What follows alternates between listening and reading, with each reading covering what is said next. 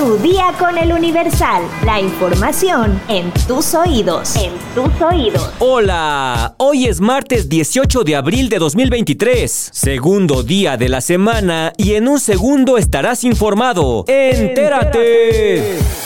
Nación.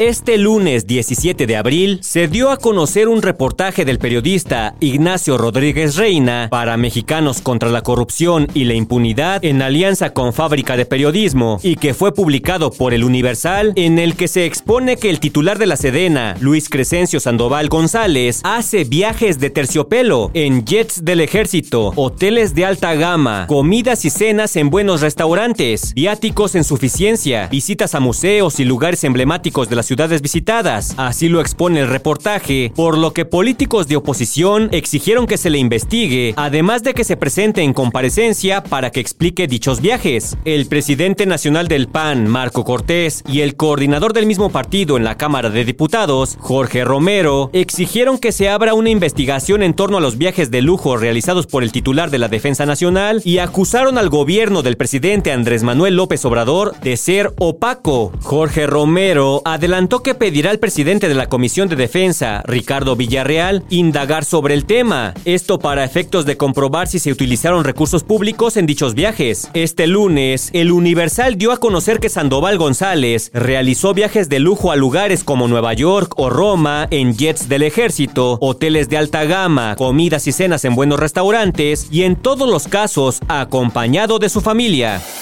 Metrópoli. Hace unas semanas se dieron a conocer a través de las redes sociales unas fotografías donde se ve el reforzamiento que se instaló debajo de los puentes de la línea 9 del sistema de transporte colectivo Metro. Las críticas por parte de los usuarios no se hicieron esperar y este lunes la jefa de gobierno Claudia Sheinbaum aseguró que el reforzamiento entre la estación Pantitlán y Puebla fue bajo la recomendación de expertos quienes dieron la solución ante los hundimientos diferenciales de la zona. Sí, vamos a pedirle al secretario de Obras que lo explique.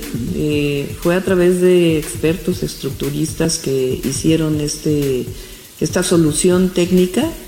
Eh, entonces vamos a pedirle a Jesús Esteba que se los explique, se los comente qué características tiene esta solución técnica, pero estuvo revisado por instituciones académicas, estructuristas, que dieron esta, esta forma de solucionar eh, pues esta zona que tiene hundimientos diferenciales. Que de todos lados salen expertos. Así como en la pandemia salían expertos en todos lados, también ahora todos son expertos estructuristas. Cabe mencionar que la Secretaría de Obras y Servicios de la Ciudad de México ha comentado que la línea 9 del metro está en condiciones para su operación y no representa ningún peligro para los usuarios, según el dictamen de inspección estructural ocular realizado por el Instituto para la Seguridad de las Construcciones. Estados. El Comité de Derechos Humanos en Nuevo Laredo, Tamaulipas, exigió a la Guardia Nacional que no encubra los elementos que atacaron a una familia en esta frontera, donde perdió la vida una joven embarazada y un hombre de 54 años. Raimundo Ramos Vázquez, presidente de este organismo, informó que existen una gran cantidad de elementos por medio de los cuales se puede determinar la participación de elementos de la Guardia Nacional en el ataque a esta familia que se desplazaba en una camioneta con placas de Texas. La ubicación de la patrulla, que seguramente cuenta con localizador satelital, la bitácora de trabajo y sobre todo porque al analizar las armas se encontraron ojivas, casquillos, hay testimonios y más elementos que por el momento no podemos decir, el Ministerio Público que tiene a su cargo la investigación dará con los responsables. La Guardia Nacional sabe quiénes son los elementos que atacaron a la familia. Así lo mencionó Raimundo Ramos, quien además pidió que las autoridades no encubran a los agresores y que no se les permita desertar. Mundo. La pachanga está a la vuelta de la esquina. El rey Carlos III y Camila ya escogieron el platillo principal de su coronación. Cuando la reina Isabel II se coronó en 1953, se sirvió el llamado pollo de la coronación, que no era nada más que pollo escalfado. Pues ahora Carlos y Camila anunciaron este lunes la receta elegida para su gran día, un quiche de espinacas, habas y estragón. El rey y la reina consorte, que serán coronados el 6 de mayo, han han elegido personalmente la receta de la tarta que aparece en la cuenta de Twitter de la familia real. Además de espinacas, habas y estragón, lleva leche, nata, huevos y queso cheddar. Es un plato que se adapta fácilmente a diferentes gustos y preferencias. Así lo explicaron con un video de una chef que prepara la receta. Se puede comer caliente o fría con una ensalada verde y patatas nuevas servidas. Carlos III, de 74 años, que desde hace décadas aboga por la ecología y la defensa del medio ambiente, optó así por una receta vegetariana. La coronación de Carlos III y su esposa Camila tendrá lugar en la abadía de Westminster en presencia de unos 2.000 invitados. Les seguirá un fin de semana de celebraciones vecinales y un concierto en el castillo de Windsor. Los británicos también están llamados a participar en actividades de voluntariado el lunes 8 de mayo, que será feriado. Yo no sé por qué se complican tanto. Un arroz rojo con un huevo estrellado encima y un bolillo para chopear la yema. Ya con eso, la especialidad.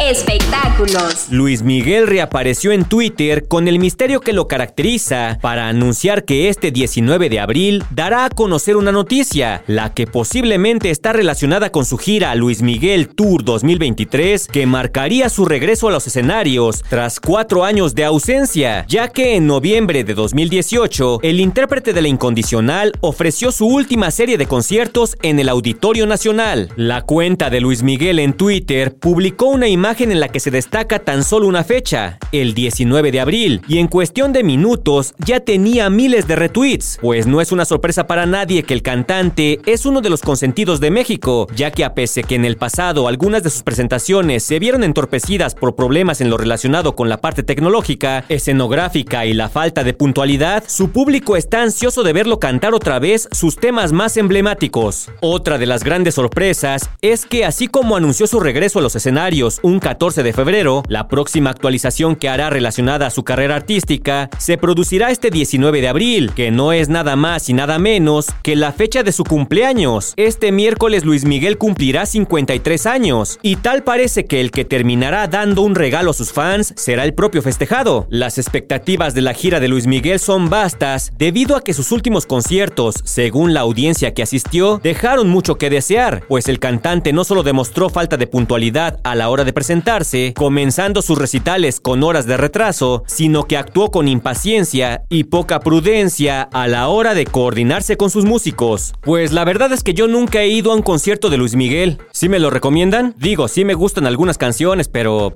nunca he ido. Si ustedes han ido a verlo, dejen su comentario en Spotify.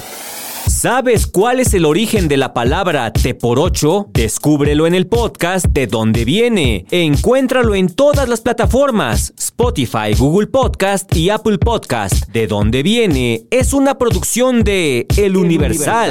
Ya estás informado, pero sigue todas las redes sociales de El Universal para estar actualizado. Comparte este podcast y mañana no te olvides de empezar tu día. Tu, día, con, El Universal. Dejen su comentario en Spotify. Tu día con el Universal. La información en tus oídos. En tus oídos.